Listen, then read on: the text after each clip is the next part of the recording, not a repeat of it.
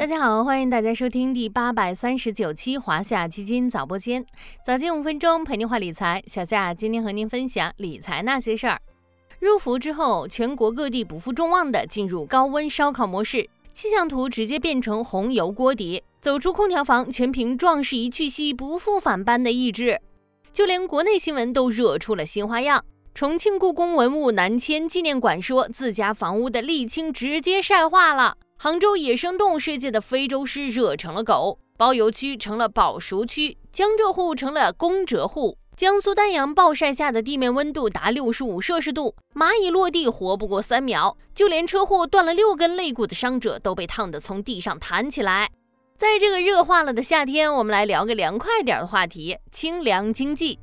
所谓清凉经济，指的是高温影响使得一些避暑产品热销而产生的一种经济现象。你能想到的，由于天气热而产生的消费热点，都属于清凉经济的范畴。比如说，空调、电风扇、凉鞋、夏凉被这些夏凉产品，成为各大电商平台的主打促销品。冰淇淋、冷饮、冰啤酒、冰西瓜这些清凉解渴的避暑产品，成为大家的夏日标配。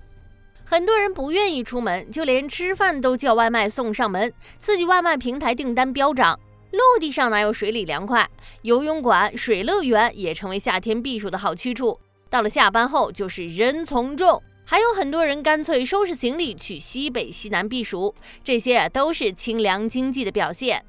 除了枯藤老树昏鸦、空调、WiFi、西瓜这些传统意义上的清凉经济，现代人高品质、个性化、多元化的消费需求，更催生了清凉经济的新业态、新模式。露营、路冲、桨板等等户外运动掀起风潮，啤酒节、音乐节也陆续回归，会玩好玩成为夏季清凉经济的新风向。在迎来厄尔尼诺大考的2023年，世界各地频繁创下高温纪录。世界气象组织五月十七日发布的最新报告预测，在2023年到2027年这五年间，至少有一年会打破2016年创下的高温纪录，而且概率达到百分之九十八。在高温的影响下，清凉经济的热度也随之升温。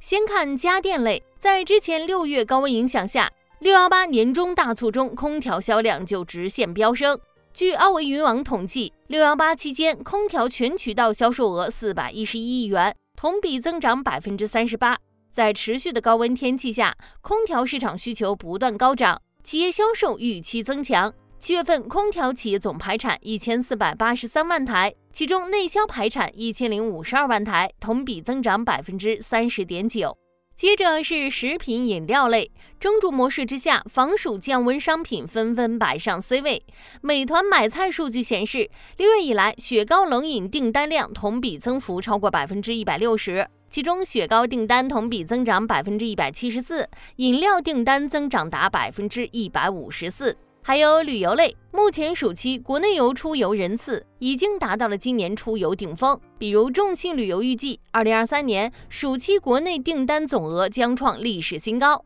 相较二零一九年增长或超两倍以上。热门目的地排名前五分别是新疆、甘青连线、贵州、内蒙、东北。确认过眼神都是凉快地方。同城旅行数据也显示，海边、草原的目的地城市旅游热度快速上涨。其中，青岛国际啤酒节带动青岛旅游热度上涨百分之二百零五。暑期旅游热度涨幅达百分之二百六十二的威海，则成为国内暑期热度涨幅最高的旅游目的地。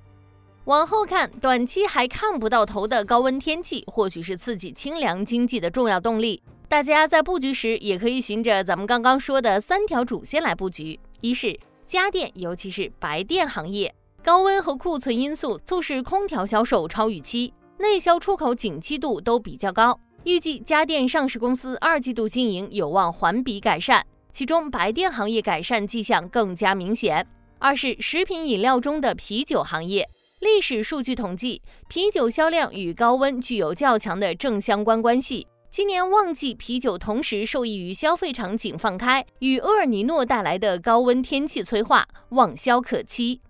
三是旅游和出行行业，暑期旅游火热开启，音乐节和观影热潮也激发了消费需求，出行需求加速释放，利好旅游、酒店、餐饮、免税等多个板块。最后，小夏还要提醒的是，高温天气目测还有很多，大家务必做好防暑降温，保证充足的睡眠，多喝水，注意自身健康哦。好了，今天的华夏基金早播间到这里就要结束了，感谢您的收听，我们下期再见。